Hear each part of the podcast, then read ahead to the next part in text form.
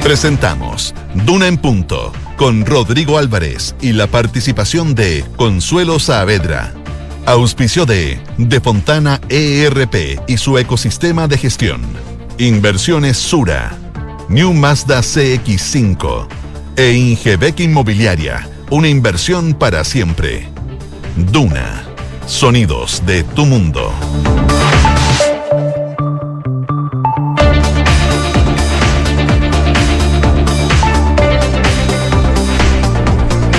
De la mañana en punto, ¿cómo les va? Muy, pero muy buenos días. Son las 7 de la mañana en punto. Ya partimos, ya iniciamos una nueva edición de Una en Punto en esta jornada de día lunes 18 de julio del 2022.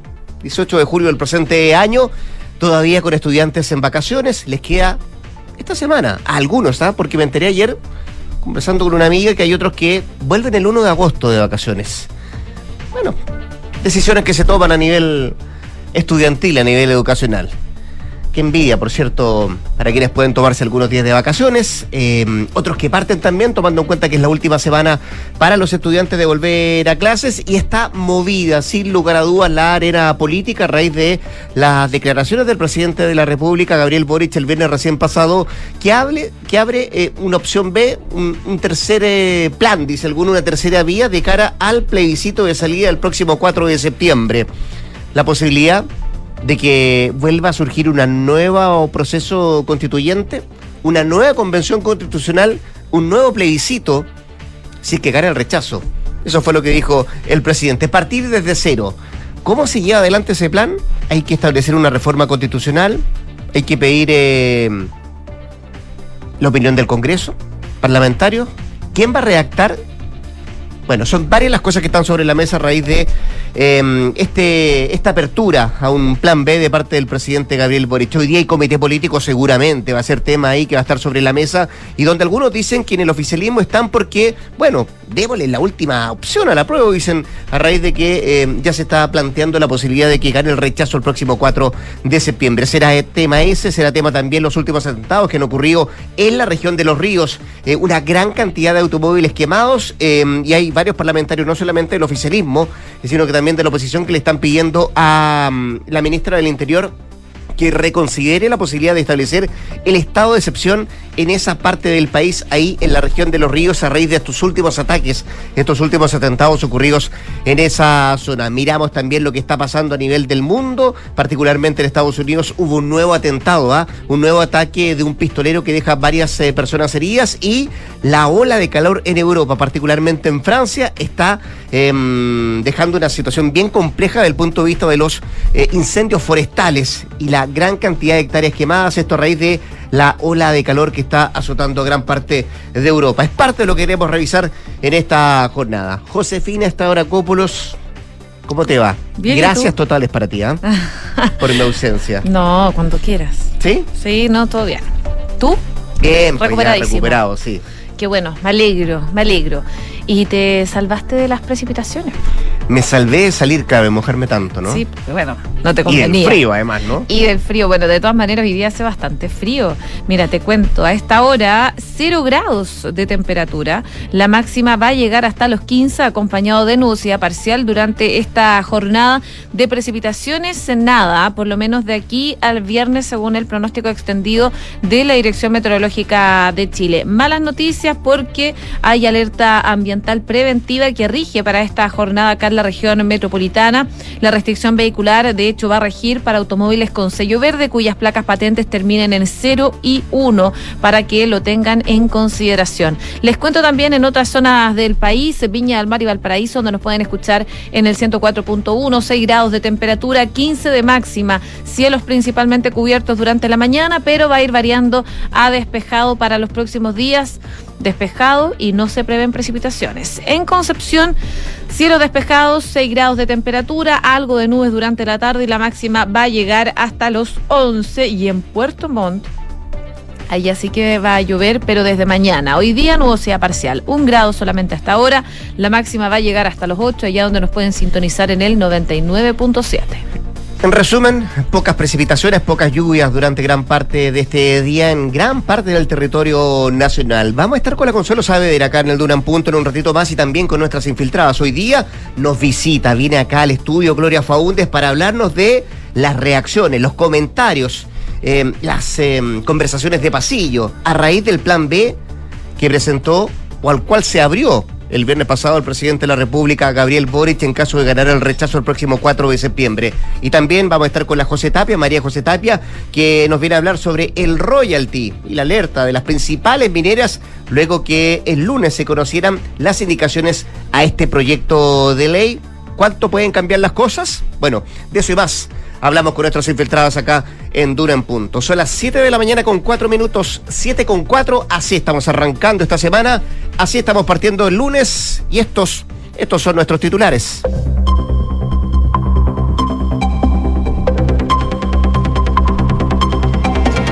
El Partido Socialista y la oposición emplazaron a la ministra del Interior, Isquia Siches, a decretar el estado de excepción en los ríos tras los nuevos ataques incendiarios en la zona. Tanto el diputado Marco Ilavaca del Partido Socialista como la senadora María José Gatica y el diputado Bernardo Berger, ambos de Renovación Nacional, llamaron al gobierno a tomar acción frente a un nuevo ataque en los ríos en donde fueron quemados 21 vehículos.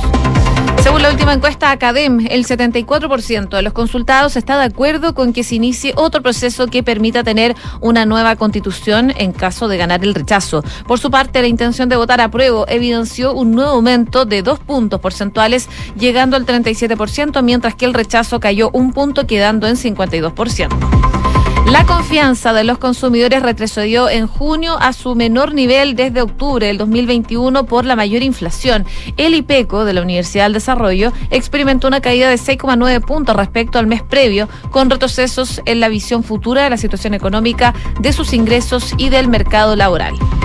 La cantidad de personas aisladas por las nevadas y precipitaciones en la región de la Araucanía se duplicó en menos de 24 horas, mientras que la noche del sábado la UNEMI reportó 1.250 residentes con dificultad de acceso a dicha región. Al final de la jornada del domingo se contabilizó un total de 2.801 personas aisladas, con las cuales la mayoría pertenecen a la comuna de Lonquimay, que casi triplicó el número del día anterior.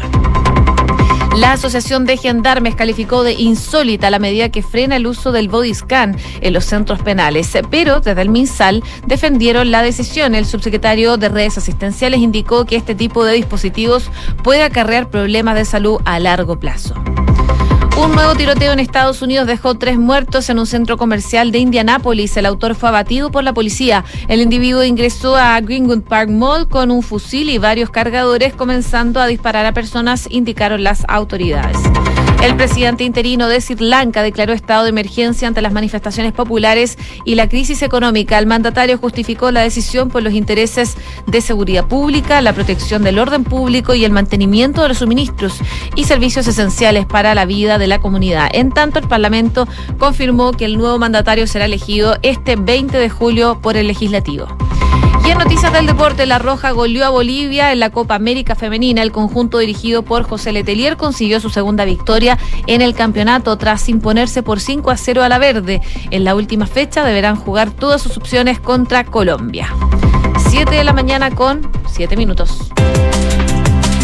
Metámonos en el desarrollo de lo que está ocurriendo en nuestro país. Eh, bueno, un fin de semana o ha sido un fin de semana de muchas reacciones luego que el eh, gobierno se abriera a un plan B o tercera vía, como también le llaman algunos, si es que gana eh, la opción rechazo en el plebiscito de salida el próximo 4 de septiembre. Y las palabras del presidente Gabriel Boric el viernes han eh, generado una serie de comentarios y particularmente en el oficialismo insisten en que aún debe ponerse la ficha o deben ponerse las fichas en la opción apruebo y seguramente ese será uno de los temas que se va a abordar hoy día en el comité política. Bueno, esto mientras no son pocos los que opinan sobre cuál es el camino que se debe tomar en septiembre. Eh, nuevo plebiscito, dicen algunos, eh, nuevo proceso constituyente, nueva elección convencionales, perdón, son parte de los conceptos que se han verbalizado este fin de semana y particularmente en las últimas horas a raíz de las declaraciones del viernes pasado del presidente Gabriel Boric. De hecho, la oposición,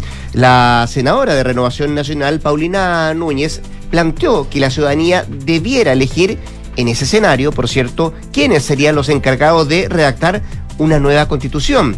Y ella agrega que como la ciudadanía eligió quién iba a redactar un borrador de nueva constitución, en este caso, si gana el rechazo, dice ella, también podría ser una alternativa que la ciudadanía elija entre un grupo de expertos también, entre el Congreso, por ejemplo, o una comisión bicameral de diputados y senadores, y también entre un grupo nuevo de constituyentes. Se abre la parlamentaria de Renovación Nacional a que sean todas esas cartas que se pongan sobre la mesa y sea la ciudadanía la que pueda elegir quién será el grupo de personas que podría redactar una nueva constitución, insisto, en caso de que eh, prospere este plan B, esta tercera vía anunciada por el gobierno, si es que gana el rechazo el próximo 4 de septiembre. Además, la parlamentaria valoró que el presidente ya esté consciente, dice ella, que la opción del rechazo vaya ganando ventaja y vaya adquiriendo ventaja y evidentemente decía, se tiene que abrir a dar una respuesta frente a ambas alternativas que son tan legítimas. Sin embargo, otro sector de la oposición dice que será una reforma constitucional la que dirima cuál es el proceso que viene de aquí en adelante o del 5 de septiembre en adelante. Varios plantean que quieren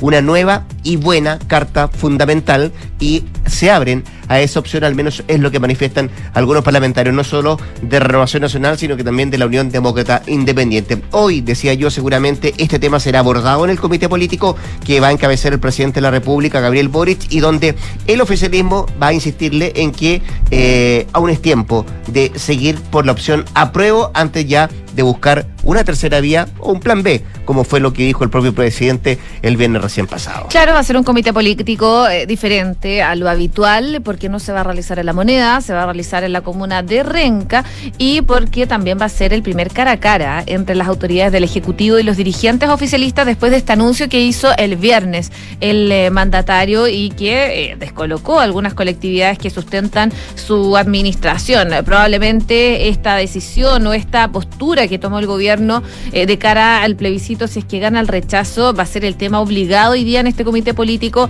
y así también lo reconocen algunos dirigentes oficialistas. Algunos de ellos afirman que eh, no se van a inhibir en expresar sus dudas y preocupaciones respecto al escenario que abrió el presidente Gabriel Boric, mientras que otros van a pedir una mayor coordinación de este comité político. De hecho, la presidenta del PPD, Natalia Pergentili, eh, fue crítica de esta decisión que tomó el presidente Boric. Ella estuvo en un programa de Canal 13 durante la mañana de ayer y remarcó que puso más incertidumbre el presidente em, a, este proceso porque no hay que enfocarse, dice, en cómo vamos a remirar este proceso, sino más bien en cómo y desde dónde nos instalamos para modificar la constitución. A nuestro juicio, dice, tiene que ser desde la prueba y consultada sobre los cuáles van a ser los puntos principales que va a marcar su partido en esta cita que va a tener hoy día con el gobierno. La presidenta del PPD dijo que lo relevante es poner el foco en el apruebo y que em, en qué reformas principalmente eh, se van a hacer al texto propuesto por la convención y en qué plazos también que se va a comprometer el Ejecutivo.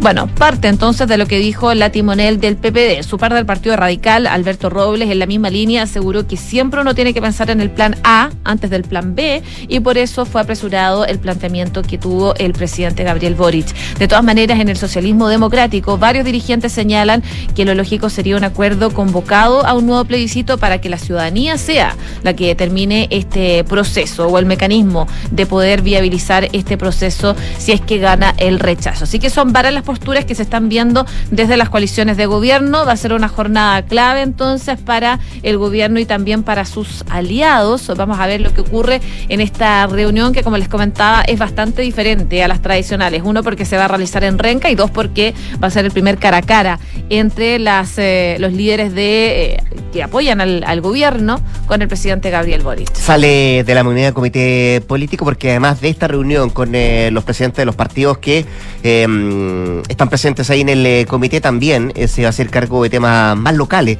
El presidente Gabriel Boric que tienen que ver con esa comuna donde se va a empezar y donde se va a realizar este comité político en un ratito más, ocho y media de la mañana, ¿no? Tal cual, ocho y media. Siete con doce.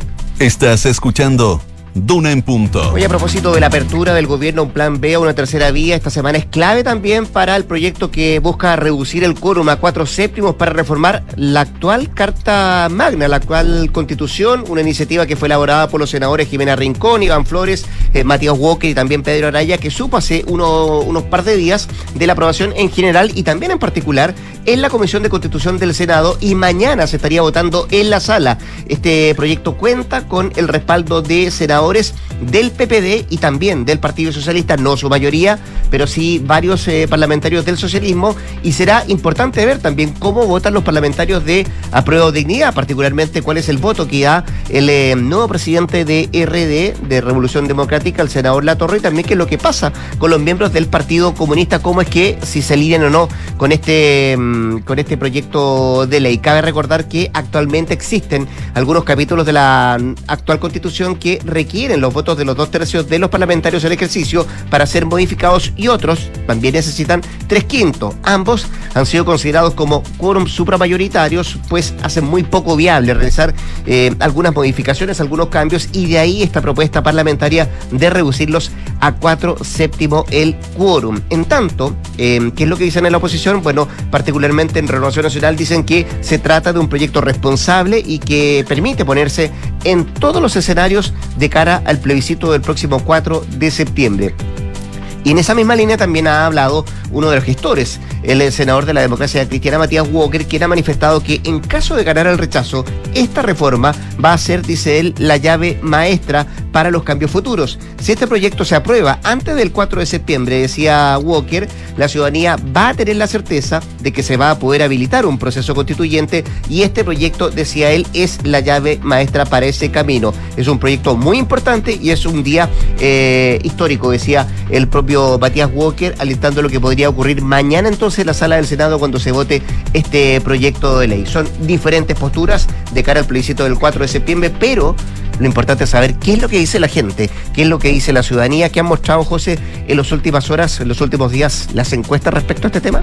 Bueno, mira, salió la encuesta Academ anoche mm. eh, y se publica, eh, claro, lo que es habitual que se viene de cara a este plebiscito. Lo que revela esta medición de la segunda semana del mes de julio es que hay un 74% de los consultados que estaría de acuerdo con que se inicie otro proceso que permita tener una nueva constitución, en caso claro de que gane el rechazo en el plebiscito de salida del próximo 4 de septiembre, mientras que un 24% se mostró en desacuerdo con esa posibilidad. Las cifras se dan a conocer pocos días después de que el presidente Boric anunciara que en caso de imponerse esta alternativa en el plebiscito, eh, convocará un nuevo proceso constituyente y que deberá ser aprobado por el Congreso, situación que tensionó claramente a Prueba Dignidad y al socialismo democrático y abrió un amplio debate también en las filas del Ejecutivo. Ya 49 días entonces de los comicios, la intención de votar a prueba evidenció un nuevo aumento, esta vez de dos puntos porcentuales, llegó al 37%, mientras que el rechazo cayó un punto, está en un 52%.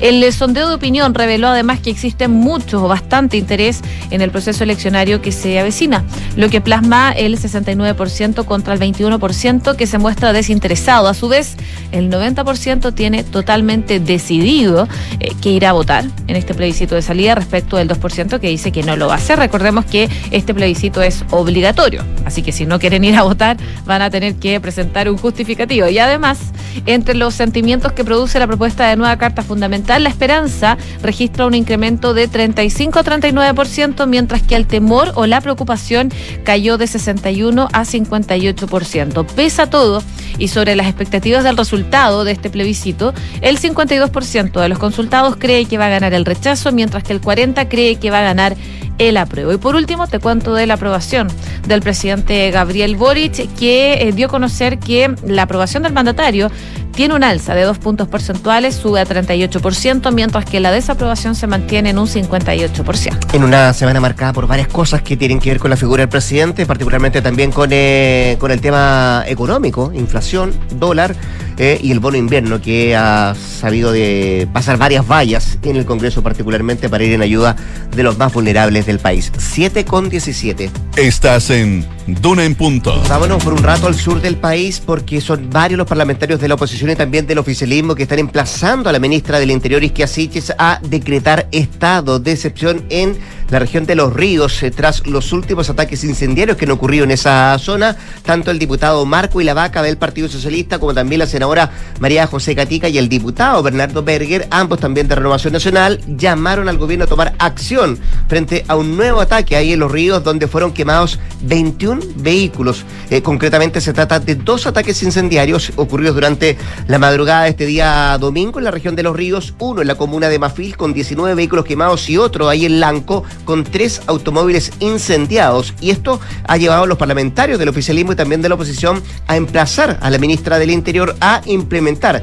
este estado de excepción también en esa parte del país. Sobre todo porque fue el mismo día jueves pasado que la ministra Siches, durante una reunión de coordinación, descartara la medida para la región de los ríos, precisando que no existía un aumento significativo en los hechos de violencia en dichas zonas, pero que Carabineros igual, decía ella, iba a reforzar los puntos de control. Y esa línea, desde el Partido Socialista, el diputado Marco Ilavaca indicó que hace solo tres días la ministra había descartado el estado de excepción y ahora nosotros nos encontramos con 21 vehículos quemados. Por eso vamos a solicitar reconsiderar su decisión, fue lo que dijo el parlamentario del Partido Socialista. Y en la oposición, el diputado por la Araucanía, Stefan Schubert, también realizó un llamado al gobierno a tomar acción frente a este nuevo ataque ocurrido ahí en Los Ríos. Vamos a ver qué es lo que responde hoy la ministra, que seguramente se va a encontrar con el reclamo en el comité político, como dábamos cuenta que se va a realizar en un rato más a las ocho y media de la mañana y que va a encabezar el presidente Gabriel Boric. 7 con 20. Revisamos indicadores, por supuesto, a la espera de cómo se va a mover el dólar a propósito de la intervención que comienza a regir hoy, que hizo el Banco Central, que va a comprar dólares. Les cuento que el dólar a esta hora está a la baja, 974 pesos. Vamos a ver cómo se mueve durante esta jornada. La UF, 33.291 pesos. El euro a la baja, 995 pesos. El IPSA, 5.091 puntos, también en números rojos. Y el cobre, 3,31 dólares la libra en números azules.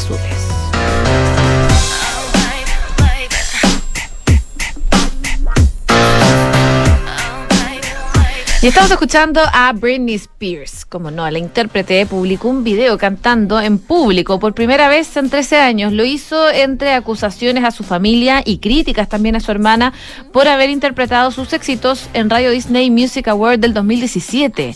La intérprete que tiene 40 años actualmente compartió el sábado un par de videos en su Instagram y en ellos se puede ver eh, en la penumbra de su casa cantando a capela el que fue su primer gran éxito, el que estamos escuchando, Baby One More Time.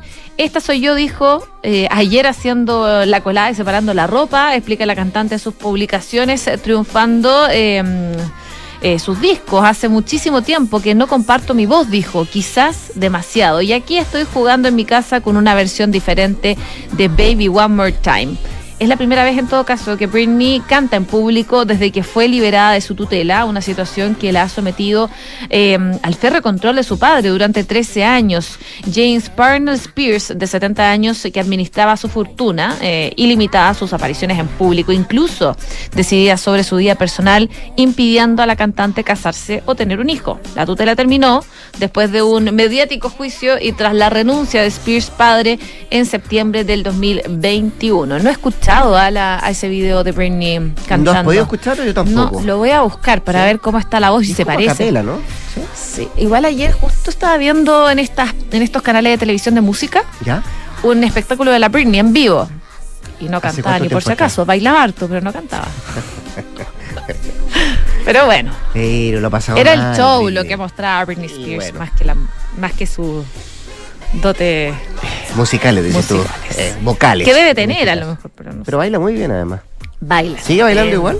Mm, mira, lo que se ha visto en Instagram. No te gusta para nada. no, no, me encanta de hecho, pero lo que no se ha visto eh, en Instagram es que haga grandes bailes. Ah, Hace unos bailes así como el que uno hace en una discoteca. Mira, pero más ¿ah? que eso. Si lo dices tú.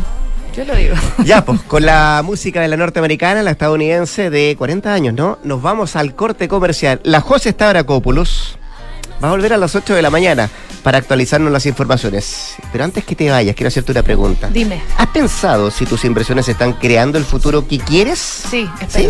Mira, fíjate que en Inversiones Sura cuentas con asesoría patrimonial, previsional y tributaria junto a la mayor oferta de inversiones del mercado para que tomes las mejores decisiones de inversión para ti, José, también para tu familia. Inversiones Sura, el poder de tus decisiones crea futuro y nuevo Mazda CX5, 10 años, 10 años de diseño a la perfección. Puede conocer más en Mazda.cl y en Derco Center. 7 con 23, 7 de la mañana con 23 minutos. Nos vamos al corte. Ya volvemos con más sacadura en punto. Quédese el 89.7. Vamos y volvemos.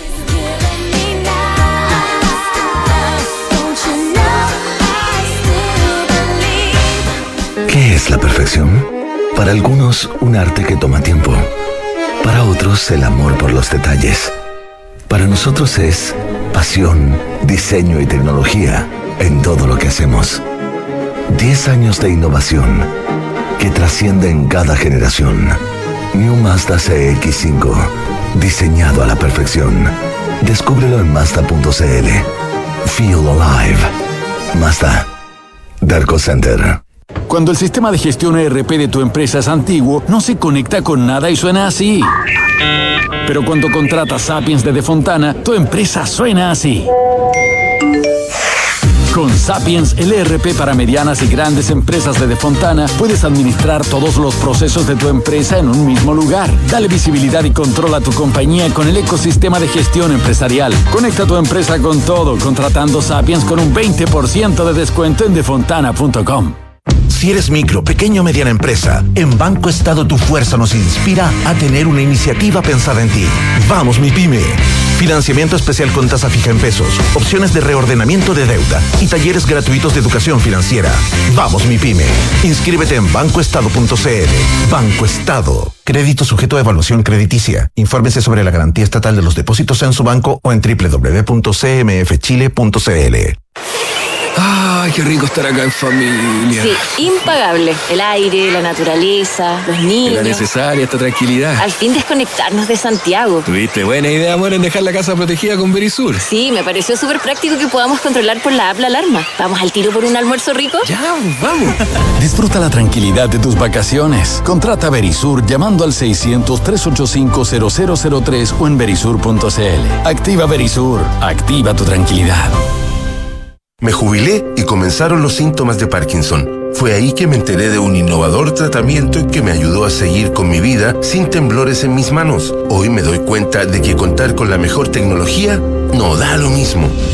Somos el Centro de Innovación Quirúrgica UCE. Contamos con especialistas capacitados y equipados con tecnología de vanguardia única en Latinoamérica. Cuando se trata de tu salud, no da lo mismo. Somos UCE Cristus. Somos la Católica.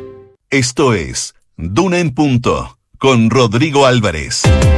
7 de la mañana con 26 minutos, seguimos acá en la 89.7 haciendo Duna en punto. Miremos un poquito la crónica internacional, qué es lo que está pasando más allá de nuestras fronteras. Vámonos por un momento al Reino Unido, porque los candidatos a liderar el Partido Conservador Británico están entrando en una serie de eh, de ataques y, y, también acusaciones personales para suceder al dimitido Boris Johnson. Y es que esta semana debe decidirse, probablemente este próximo día, miércoles, los dos de los cinco aspirantes a reemplazar a Johnson que van a pasar a la siguiente fase y van a medir sus fuerzas ante una cifra cercana a 200.000 afiliados del partido. Bueno, y ahí, en ese escenario, el ex ministro de Economía, Richie Sunak, que es todavía favorito en la carrera, la ministra de Exteriores, Liz Truss, la secretaria de Estado de Comercio, Penny Murdont, la secretaria de Estado de Gobierno Municipal, Kemi Badenoch, y el presidente de la Comisión Parlamentaria de Asuntos Exteriores, el señor Tom Tangentat, han comenzado ya a lanzarse reproches y ataques personales los unos a los otros y por ahora dicen el enemigo a derribar para la mayoría de ellos es Sunak, que sigue siendo todavía el favorito. ¿Qué sabemos de este personaje? Bueno, si bien fue el segundo en renunciar a su cargo en el gabinete de Boris Johnson como ministro del Tesoro, eh, es visto como el candidato de la continuidad del gobierno. Y muchos dicen que sería el artífice, además de la caída del propio Boris Johnson, o al menos así lo piensa o lo cree el mismo ex premier que según eh, la revista Times eh, ha dicho y ha hablado de sus correligionarios que voten por cualquiera menos por Sunak. Bueno, con su plan de protección de empleo e inversiones durante la pandemia, Sunak llegó a ser uno de los miembros favoritos del gobierno Tory y se le veía como potencial candidato a futuro primer ministro y líder del Partido Conservador. Sin embargo, una polémica sobre la situación fiscal de su esposa empañó sus perspectivas y fue presentado en la prensa como un millonario alejado de las preocupaciones del gran público británico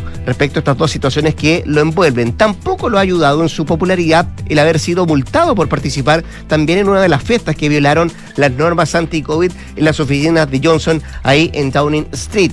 Así las cosas, los dos elegidos esta semana van a competir por el voto durante el mes de agosto y el 5 de septiembre se va a develar el nombre del nuevo primer ministro del Reino Unido que va a reemplazar al dimitido Boris Johnson. Así está la política en, eh, en, el Reino Unido, así están las cosas y este día miércoles podría darse una situación particular respecto a lo que podría irse decantando a quién va a suceder al eh, renunciado Boris Johnson en el Reino Unido. 7 con 28. Escuchas, Duna en punto. Y quedémonos en Europa porque son miles los bomberos que luchan contra los incendios forestales que se han desatado en Portugal, en España y también en el sureste de Francia en medio de una ola de calor que no da señales de ceder, al menos así lo están planteando las diferentes autoridades. En el norte de Portugal, un piloto murió cuando su avión cisterna, un anfibio Fireboss, se estrelló en el área de Foscoa, cerca de la con España. Y los incendios están devastando áreas de la región francesa de Gironda, en donde más de 12.000 personas ya han tenido que ser evacuadas. En el sur de España, cerca de la Costa del Sol, hay unas 2.300 personas que tuvieron que huir de un incendio forestal que se extendía por las colinas de Mijas, ahí en la provincia de Málaga. Y los turistas en la playa de Torremolinos también vieron grandes columnas de humo que se elevaban en las colinas donde varias aeronaves se movilizaron para apagar el incendio. Es el trabajo que están llevando adelante los diferentes eh, brigadas forestales ahí, particularmente en España y en el sureste de Francia, para apagar los incendios forestales que se han desatado por estas olas de calor. De acuerdo a lo que dicen testigos, eh, se describe los incendios forestales cerca de la costa sureste de Francia como eh, post-apocalípticos, dicen algunos. Nunca se había visto algo así, en lo que dicen testigos que están en esa zona. El incendio, por ejemplo, en Bordeaux ha arrasado con casi 10.000 hectáreas y hay unos 3.000 bomberos que están combatiendo las llamas, particularmente en esa parte del país. Desde el martes, las temperaturas se han disparado a 47 grados Celsius en Portugal y por encima de los 40 en España, dejando el campo seco y ayudando a la propagación de los incendios. Más de 300 personas han muerto por el calor en ambos países, según lo que informan las diferentes eh, agencias españolas. Los focos de incendio de Portugal están en el noreste de la ciudad de Oporto y este año los incendios han destruido unas 30.000 hectáreas de tierra, la mayor área, desde el verano del 2017 cuando Portugal sufrió devastadores incendios en los que murieron unas 100 personas. Otras partes del Mediterráneo también están siendo afectadas a propósito, insisto, de esta ola de calor que está afectando a gran parte de Europa, pero que tiene la preocupación central de lo que pasa en el sureste de Francia, en Portugal y también en España. 7 de la mañana con 30 minutos. Estás escuchando Duna en punto. Vamos por un momento a los Estados Unidos porque un hombre armado mató anoche a cuatro personas con un rifle en el centro comercial Greenwood Park en el estado de Indiana, en ese país, antes de que un civil que se encontraba en ese mismo lugar lo matara tras dispararle también con un arma de fuego. Según esto es lo que ha informado la policía mm, de ese estado, eh, en el estado ahí, la localidad de Greenwood, donde hay una localidad de unos 50.000 habitantes situada al sur de Indianápolis la capital de este estado, donde dos personas resultaron heridas, entre ellas una niña de 12 años que recibió un disparo en la espalda, aunque su estado no reviste gravedad, de acuerdo con las mismas fuentes policiales que han dado datos respecto a este hecho, em, que además se generó un punto de prensa por parte de la policía, donde daba cuenta de los últimos acontecimientos que ocurrieron ahí en los Estados Unidos. El sospechoso, cuya identidad no se entregó, entró con un rifle en el centro comercial sobre las 6 de la tarde Em, se dirigió a la zona de restaurantes y comenzó a disparar contra los clientes que estaban en ese establecimiento. Un ciudadano que se encontraba en el centro comercial y que iba armado con una pistola abatió y mató a este sospechoso, según lo que dice la policía, que en todo momento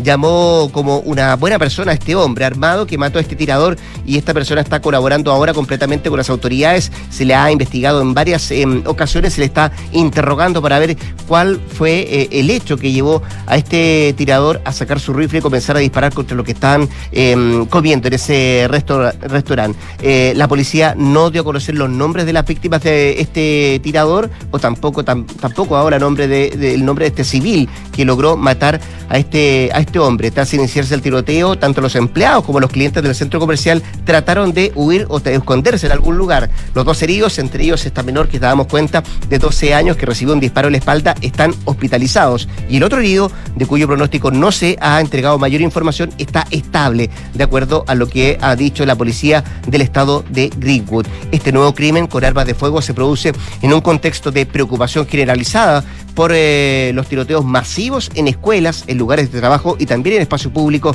en Estados Unidos, de los que se informa casi constantemente. Hay una racha de masacres con armas de fuego desde mayo eh, eh, pasado hasta la fecha que ha tenido, por cierto, de cabeza a las policías y muy preocupados a las diferentes autoridades de ese país que ven constantemente cómo estas situaciones se han ido generando en diferentes partes del país. Eh, en esta oportunidad, con ese tirador fallecido, con dos personas heridas y generando el caos en ese centro comercial. 7 de la mañana con 33 minutos. Nos vamos a hacer una pausa comercial. Al regreso ya estarán acá nuestros infiltrados, también Consuelo Saavedra. Pero antes de la pausa, conecta la gestión de tu empresa con Sapiens CRP y tu área de gestión de personas con Senda. Ambas soluciones de Fontana y su ecosistema de gestión empresarial. Integra todos los procesos de tu compañía en defontana.com. Y quieres un buen consejo, protege tus ahorros con una inversión segura y rentable en el tiempo, como son los departamentos. Asesórate con Ingebec Inmobiliaria para que puedas tomar la mejor decisión de inversión. Entra ya a ingebecinmobiliaria.cl. 7.35, pausa comercial. Al regreso, la José Tapia, Gloria Faúndes y Consuelo Saavedra acá en Durán Punto. Vamos y volvemos.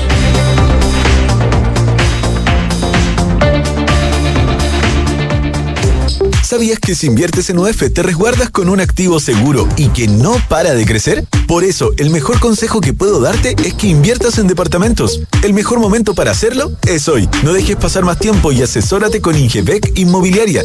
Ellos te ayudarán a encontrar un proyecto de inversión a tu medida, con la rentabilidad y plusvalía que buscas. Descubre más en ingebecinmobiliaria.cl.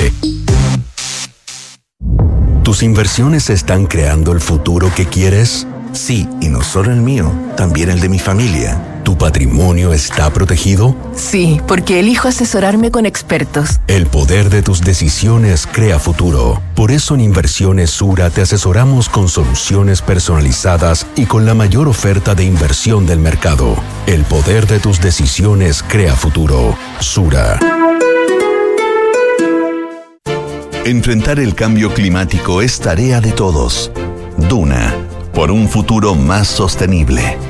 El Banco Europeo de Inversiones ha entregado recientemente a Acciona una línea de financiamiento de 110 millones de euros que le permitirá al grupo seguir desarrollando diversos programas destinados a incrementar su inversión en desarrollo, investigación e innovación.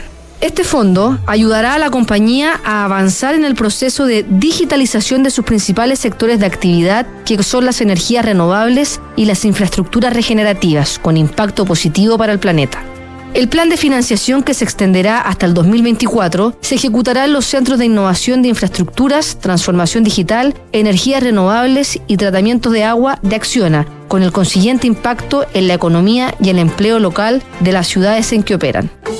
Acciona, expertos en el desarrollo de infraestructuras sostenibles para recuperar el planeta. ¡Ey, ey! familia, familia, suegra, por favor, atención. Pongan atención que va a hablar el niño. Familia, tengo una noticia que contarles. Después de mucho tiempo, años de esfuerzo, años, lo logré, lo logré. ¡Me compré el auto! ¡No! ¿Pero cómo tan, güey? Comprarse un auto ya no es una buena noticia. Descubre la nueva forma de suscribirte a un auto en smarticar.cl sin hacer trámites, pagar mantenciones, patente ni seguros. Porque hoy comprarse un auto no es Smarty. Smarticar, tener un auto nunca fue tan fácil. ¡No! Pero ¿cómo tan? Ay, qué rico estar acá en familia. Sí, impagable. El aire, la naturaleza, los niños. Era necesaria esta tranquilidad. Al fin desconectarnos de Santiago. Tuviste buena idea, amor, en dejar la casa protegida con Verisur. Sí, me pareció súper práctico que podamos controlar por la app la alarma. ¿Vamos al tiro por un almuerzo rico? Ya, vamos. Disfruta la tranquilidad de tus vacaciones. Contrata Verisur llamando al 600-385-0003 o en verisur.cl. Activa Verisur. Activa tu tranquilidad. Escuchas Duna en punto. Duna 89.7.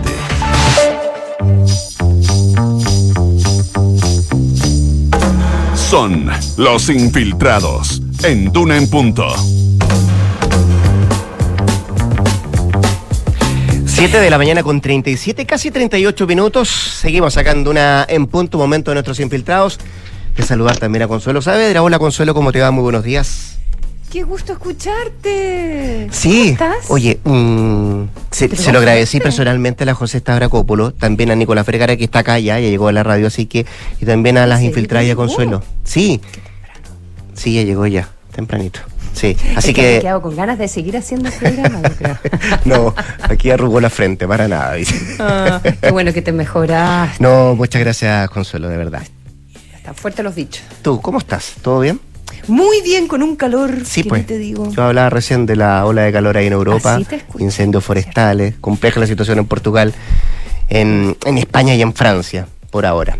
Gloria Faundes, ¿cómo te va? Y en Inglaterra, que, perdona, que se supone que llegamos a 40 grados hoy. Nunca, nunca, visto. Nunca visto. Hola, Gloria. ¿Cómo te va? Buenos días. Muy buen día, pero a mí me gusta el calor. ¿A ti te gusta el calor? Veranista. Sí. José Tapia, ¿cómo te va? Muy buenos días también. Bien, todo bien. Qué bueno, me alegro.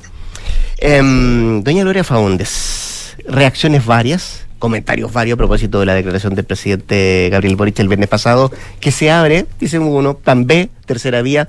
¿Cómo le llamas tú? Yo creo que este es plan B aquí y es la quebra de la G. Y efectivamente eh, las réplicas todavía eh, eh, se sienten y se van a y se van a sentir yo creo un rato bien largo mm. porque la posibilidad de lo que se llama un plan B u hoja de ruta, como ha llamado el propio gobierno, respecto de qué pasa el 5 de septiembre, es algo que el gobierno venía pensando muy bajo cuerda hace mucho rato. ¿Se acuerdan que en algún minuto el presidente tuvo un fail y como que reconoció, pero después retrocedió, que no había plan B y no sé qué? Pero lo cierto es que los ministros hace rato venían conversando qué hacer en caso de que se imponga el rechazo. Y la verdad es que ellos, la primera eh, impresión que tuvo el gobierno es que aquí no había que dar a conocer ningún plan hasta el 5 de septiembre, porque, porque cualquier anuncio en esta línea eh, era em, fortalecer la opción del rechazo. Entonces habían quedado en un acuerdo, en principio, de hacerlo post, eh, post plebiscito. Mm.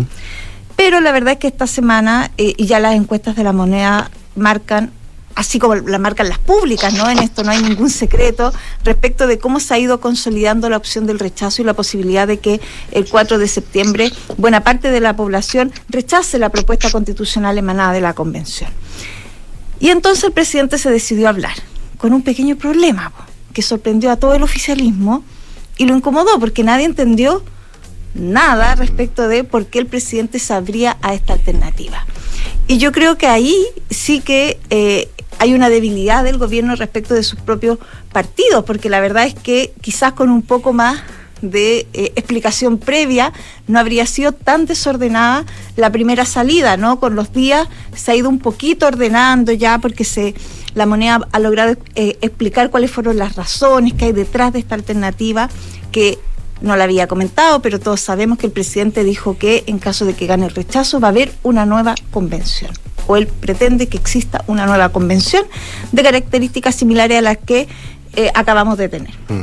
Entonces, ¿cuáles fueron las explicaciones de la moneda frente a la rabia que se generó en el oficialismo y la incomodidad? Uno, que sabía, no se había dicho nada del otro mundo, digamos que se dijo una cosa obvia, que había que enfatizar mucho en que el rechazo es volver a cero y que esto va a generar según la moneda, incertidumbre. Cuando los procesos eh, retroceden, en general, evidentemente se genera cierta incertidumbre sobre cómo se, cómo se sigue, ¿no?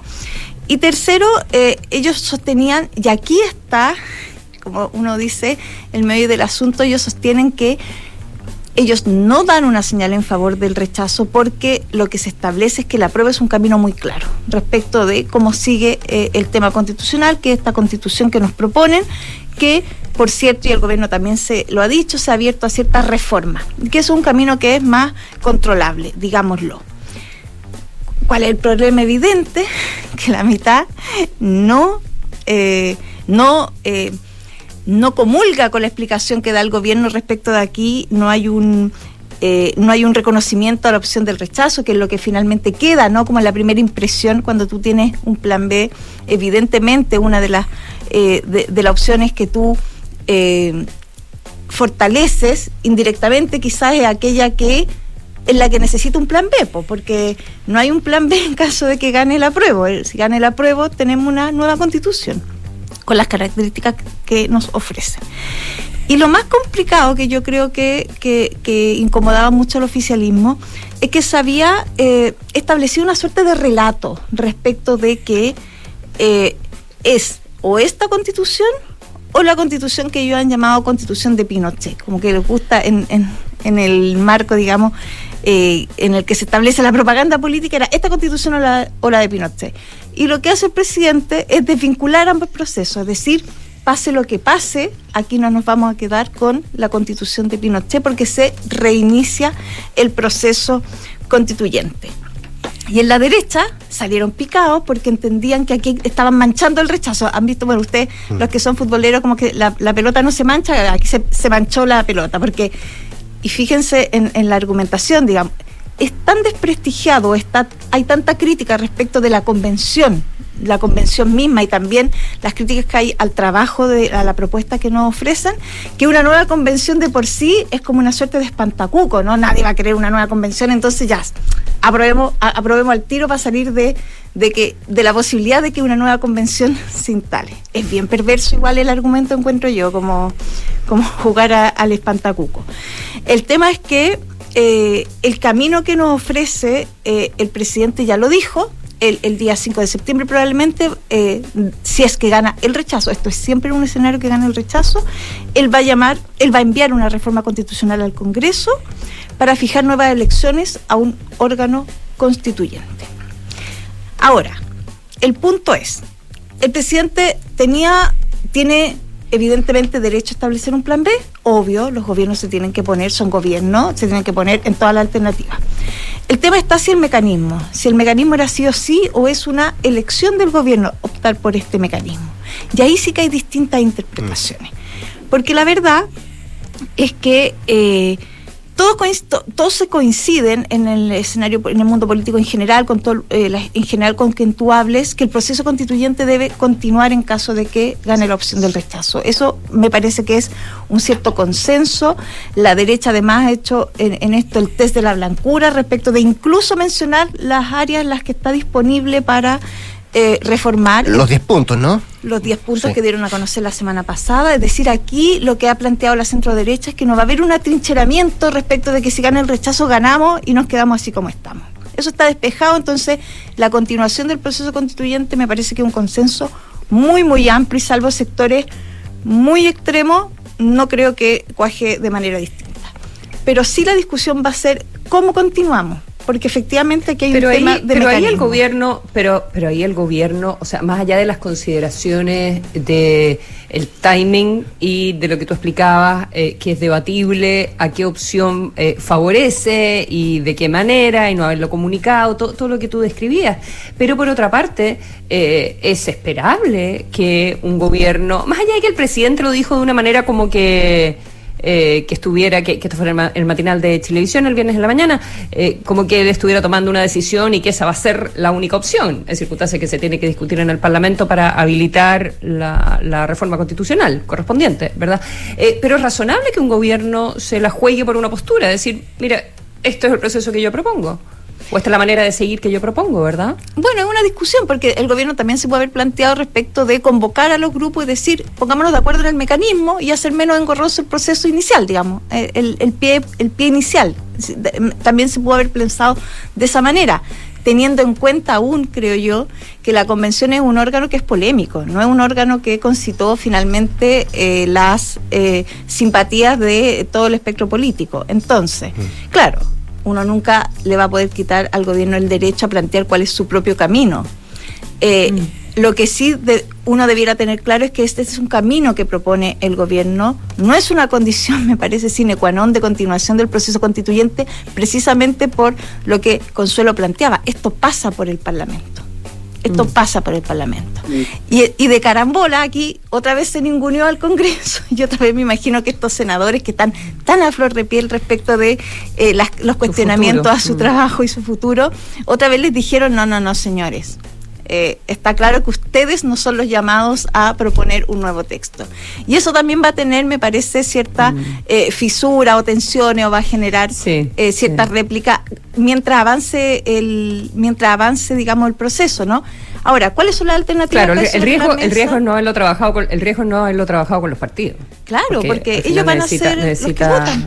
El concurso de los partidos. Ellos votan una reforma constitucional finalmente. Entonces, ¿cuáles son las alternativas bajo eh, sobre la mesa? El presidente ya planteó cuál es la de él, una nueva convención de características similares. Ojo, y aquí también hay un tema no menor de características similares a las que hay. Recuerden que esta convención tuvo un, un un, sistema electoral eh, que es distinto, digamos, al que tenemos en el Congreso, es propio, que tiene que ver con la paridad, con los escaños reservados y particularmente con la elección de independientes, de cómo, cómo compiten los independientes dentro del proceso. Por eso una convención muy sui generis. Después tenemos un comité de expertos es decir, ya démosle la tarea a quienes se supone saben esto y después lo plebiscitamos, porque todo esto requiere de, eh, digamos, la ratificación de, de, la mayoría, un plebiscito y el Congreso. Nuestra, hay otra reformas la mesa. No, una, no una constitución nueva, sino que ir reformando artículo por artículo. No, tú puedes mandar un. Ah, me explicaban que tú puedes mandar un, una reforma constitucional muy amplia respecto de todos los capítulos y avanzar. Y en ese punto es muy importante lo que pueda pasar esta semana respecto de bajar los quórums, ¿no? Esa es una, una discusión que va como en paralelo, que son bajar los dos tercios a los cuatro séptimos, que es la eh, en la iniciativa que planteaban los mm. eh, senadores demócratas cristianos, Jimena Rincón y Matías Walker, y que el gobierno ahí ha jugado un poco con la eh, con la mano el gato, ¿no? Ha puesto ciertas cortapisas a que se dé esta discusión. nosotros entendemos que lo más probable es que esta semana, y lo digo porque el senador siempre se me, confunde el senador Latorre con el ex presidente de la ESE. ¿Cómo es? Este es Juan Ignacio. ¿Viste? Le iba a decir Juan, Carlos. el otro. Juan Ignacio Latorre, eh, que es el único eh, representante del Frente Amplio en el Congreso. Bueno, también están los senadores comunistas, que él ha planteado, planteó ya segunda discusión sobre el sobre la iniciativa y que quizá ahora también quiera plantear indicaciones eh, o pronunciarse que va también a demorar el proceso. Si no, esto debiera salir ya avanzar fuertemente en sala esta semana y ahí podríamos tener esta constitución que ya baje sus niveles para eh, lograr una reforma. Veamos, pues, mm. veamos cómo da. Lo que es claro es que el presidente no dejó indiferente a nadie con su propuesta de plan B, aunque a la moneda no le gusta que se diga plan B, pero como no nos importa mucho lo que diga la moneda, decimos plan B igual. Es eh, hoja de ruta. Hoja de ruta, perfecto. Seguramente va a ser tema de comité político hoy día, ¿no? Sí, un comité político Además, también sale de la moneda, distinto, ¿Mm? porque sale de la moneda y se va a arranca. Arranca. Mira que le gustan los símbolos a este gobierno. En fin. La lleva, como decían antes. Oye, lo último antes de ir a la, a la Joseta Pepa del, del, royalty, que también es un gran tema, un temón.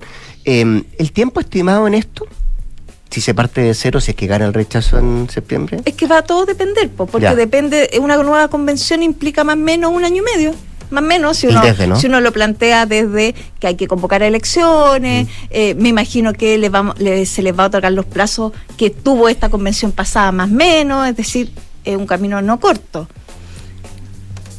Ahí vamos a tener que vivir con este, convivir con el proceso constituyente abierto.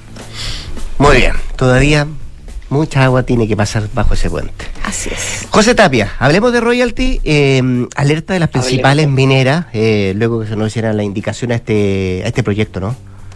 Sí, tal cual. La semana pasada estuvo bien marcado por justamente las alertas de las mineras. Ayer salió en el Mercurio BHP también haciendo una crítica eh, bien profunda al proyecto. Y como tú dices, el lunes pasado se conocieron las indicaciones justamente a este eh, organismo, o sea, este mecanismo vital para la reforma tributaria que es el royalty minero, que se está tramitando en la Comisión de Hacienda del Senado. ¿Qué es lo que más se cuestiona? A ver, aquí hay dos componentes em, que van a tener que eh, tributar las empresas. Uno, que es un mecanismo nuevo, que es un mecanismo sobre las ventas que se conoce como ad valorem, que va a ser sobre las ventas de cobre fino, una tasa de entre 1 a 2%, para las mineras que vendan más de 50.000 toneladas métricas. Todas las que vendan menos de 50.000 toneladas métricas van a mantener el régimen tributario actual, que es sobre el margen operacional, que es una tasa de entre 5 a 14%.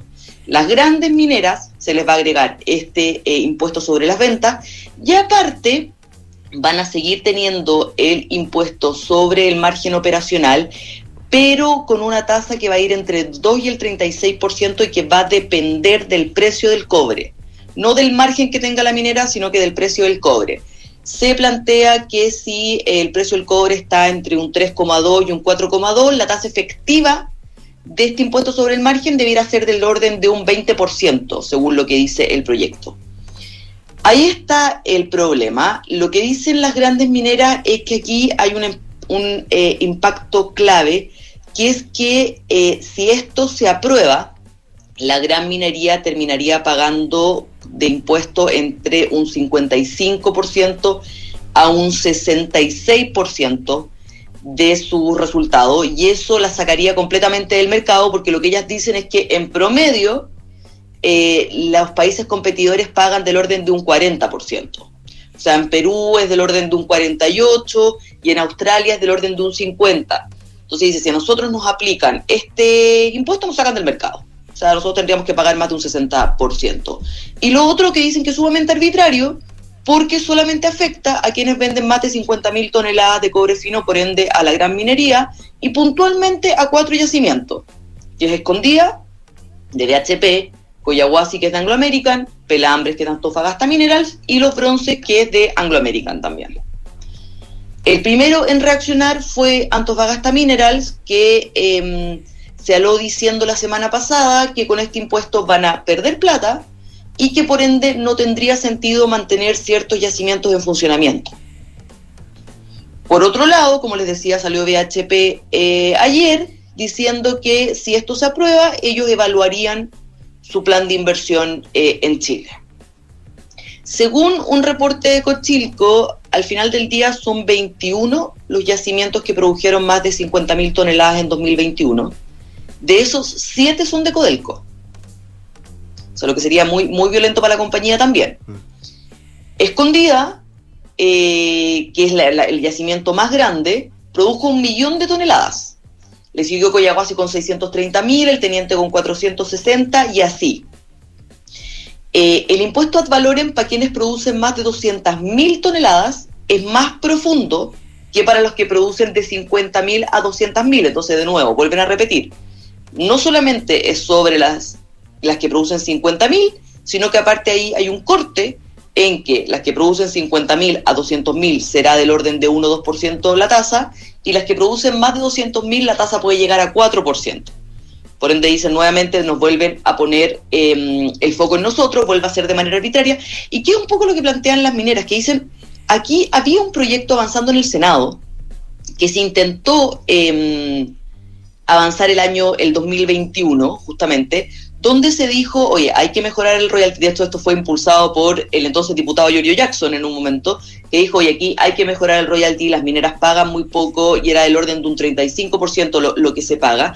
Y las mineras llegaron a avanzar, avanzó este proyecto y llegaron a eh, una tasa de un 43%. Porque ellos dijeron, nosotros eh, hay margen para subir obviamente el royalty y se, y se em, profundizó en un royalty de 43%. Entonces las mineras como que no comprenden qué pasó en este proceso, que el ministro de Hacienda Mario Marcel un poco los sorprendió con este impuesto de 60% cuando el 43% ya estaba avanzado en el Senado y siempre se pensó que en algún momento se iban a ingresar indicaciones de ese mismo proyecto. Oye, pero y no ingresar una propuesta sabe De la, ¿Qué se sabe de la posición que habría en el, en el Parlamento sobre todo esto que se plantea? O sea, acá la posición es que obviamente el royalty tiene que avanzar, tiene que, o sea, obviamente tiene que subir y eh, la tranquilidad que un poco impera en las mineras es que como ya había un acuerdo en el Senado de que esto avanzara hacia un 43, ellos plantean y sostienen que podrían disminuir esa tasa de 60 a 43. Lo que pasa es que aquí también hay un contexto. Eh, cuando se plantea esta reforma tributaria teníamos el cobre del orden de 4 dólares la libra, que fue hace una semana. Mm en, el año el cobre cayó 18% y en la última semana se pegó un rally bajista, pero impresionante, que llegó a 3,1 dólares la libra. Entonces ya el contexto es otro y es un poco lo que esperan las mineras que eh, en el Congreso se entienda. Decir, oye, tuvimos un dólar, de, un, cobre a 4, pero un, dólar, un cobre a 4 no es la realidad de la industria. Aquí el, cobre está mucho más cercano a los 3 en este momento y hay momentos en que el, dólar, en que el cobre ha estado bajo los 3. Entonces no podemos plantear una realidad en que una industria que es vital para Chile se sacrifique un poco en pos de este royalty eh, tan agresivo que eh, se puede plantear en el papel, pero a la hora de llevar los resultados, eh, claramente, según lo que se estima, aquí habrían yacimientos que podrían tener pérdida. De hecho, Sesco sacó una estimación y si bien dijo que em, esto inicialmente no debería afectar la inversión porque hay yacimientos en desarrollo y bla, bla, bla, estima que a nivel, que a futuro, sí podrían eh, disminuir las operaciones actuales y que se podría dejar de producir 600.000 toneladas de aquí a fines de una década por, por responsabilidad de este royalty. Y ya la minería chilena, está, lo, hemos conversado otras veces, pero está sumamente estresada porque eh, es, una, es una minería que le está costando cada vez más sostener la producción actual. Son yacimientos que requieren mucha eh, inversión entonces un poco lo que ellos apuntan es, oye, si nos siguen eh, presionando y poniendo esta tasa tan alta, evidentemente no nos va a salir a costo producir y vamos a disminuir eh, la producción y las inversiones futuras. Entonces está complejo el escenario y las mineras, bueno, esperan que poder reducir la tasa en el Congreso. Ya, pues, vamos a ver lo que pasa. Entiendo que estaba subiendo eh, bien, bastante bueno el, cobre. Estaba en 3,3. Sí, no lo, sí lo estaba mirando recién. Eh, un alza de casi 2%, creo. 3,3 dólares por, libra, que de alguna manera una, una buena noticia. Que suba. que suba, no. Es la, gloria. Muy bien, pues José Tapia, Gloria de nuestra infiltrada esta jornada de día lunes. Muchas gracias a ambas. Que tengan un buen inicio de semana. Para todos. Consuelo, lo mismo para ti. Se queda porque viene Hablemos en Off la Consuelo, eh, pero antes, como siempre, la actualización de informaciones con Josefina Estabracópolos, que se junta a nosotros acá al 89.7. Gracias, buenos días.